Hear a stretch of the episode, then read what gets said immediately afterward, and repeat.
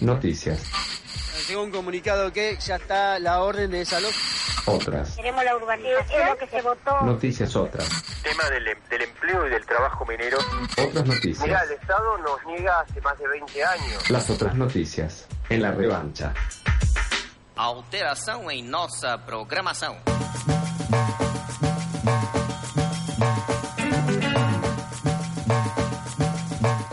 Exigen la libertad de una joven encarcelada por una causa armada. Tatiana Fabiano, estudiante y trabajadora de 25 años de Quilmes, está detenida desde el 7 de mayo en un pabellón común del penal de Ceiza en una causa irregular por supuesta asociación ilícita y falsificación de identidad pública. Junto a Tatiana hay siete trabajadores más del registro civil de Wilde que fueron detenidos en una causa que investiga la presunta entrega de DNIs truchos en esa dependencia. Según la familia de Tatiana, el encarcelamiento es un exceso por parte de la justicia ya que no hay pruebas de que se haya cometido un delito. Por su parte, el juez federal Luis Armella, a cargo de la causa, negó la escarcelación pedida por el abogado de Tatiana y apoya y apoyada por la fiscal, dictó la prisión preventiva para los ocho trabajadores sin pruebas que lo sustenten.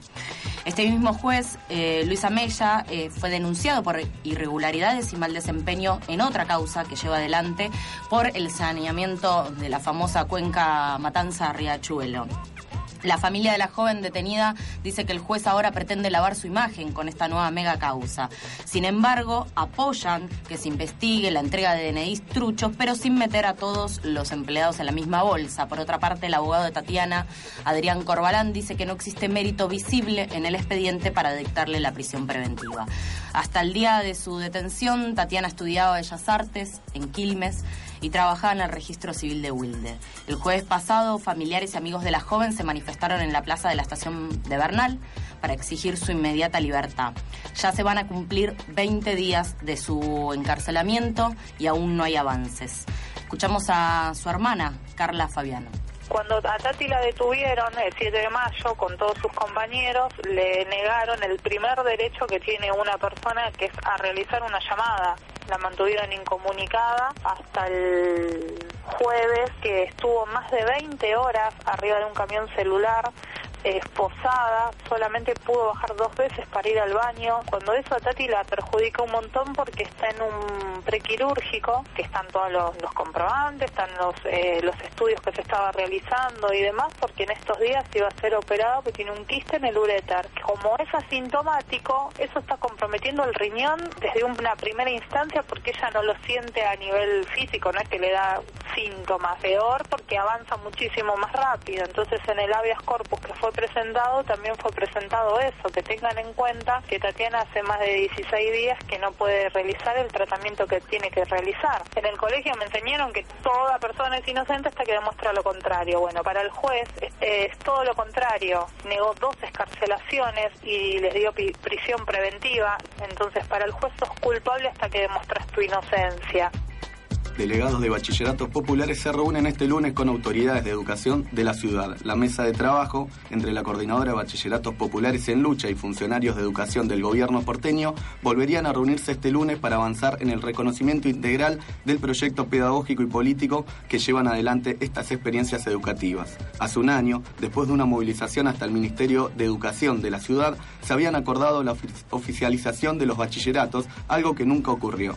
Y el último martes, en una nueva marcha, estudiantes y docentes volvieron hasta la sede de la cartera educativa a cargo de Esteban Burrich para retomar el reclamo. Allí, el ministerio se comprometió ante el director general de educación de la gestión estatal, Max Gulmeni, y a la nueva directora del área de adultos y adolescentes, Graciela Moncholi, a reabrir la mesa de trabajo para la próxima semana. La coordinadora de bachilleratos exige la oficialización de los bachilleratos, sueldos para sus docentes, un plan de becas para los estudiantes y financiación integral de sus actividades. En la ciudad hay siete bachilleratos popular- populares que todavía no están reconocidos de un total de 22. En la provincia son solo 5 los bachilleratos reconocidos y 16 están sin ser oficializados.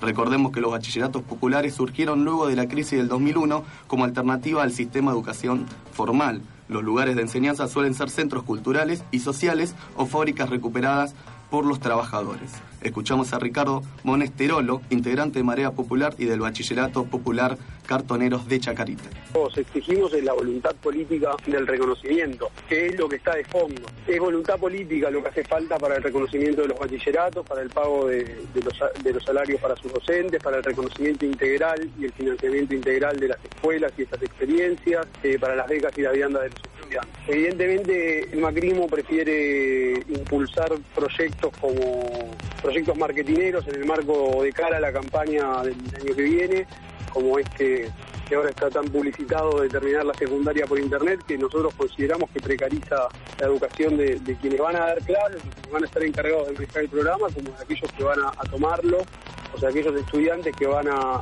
buscar terminar la secundaria por ese, por ese programa.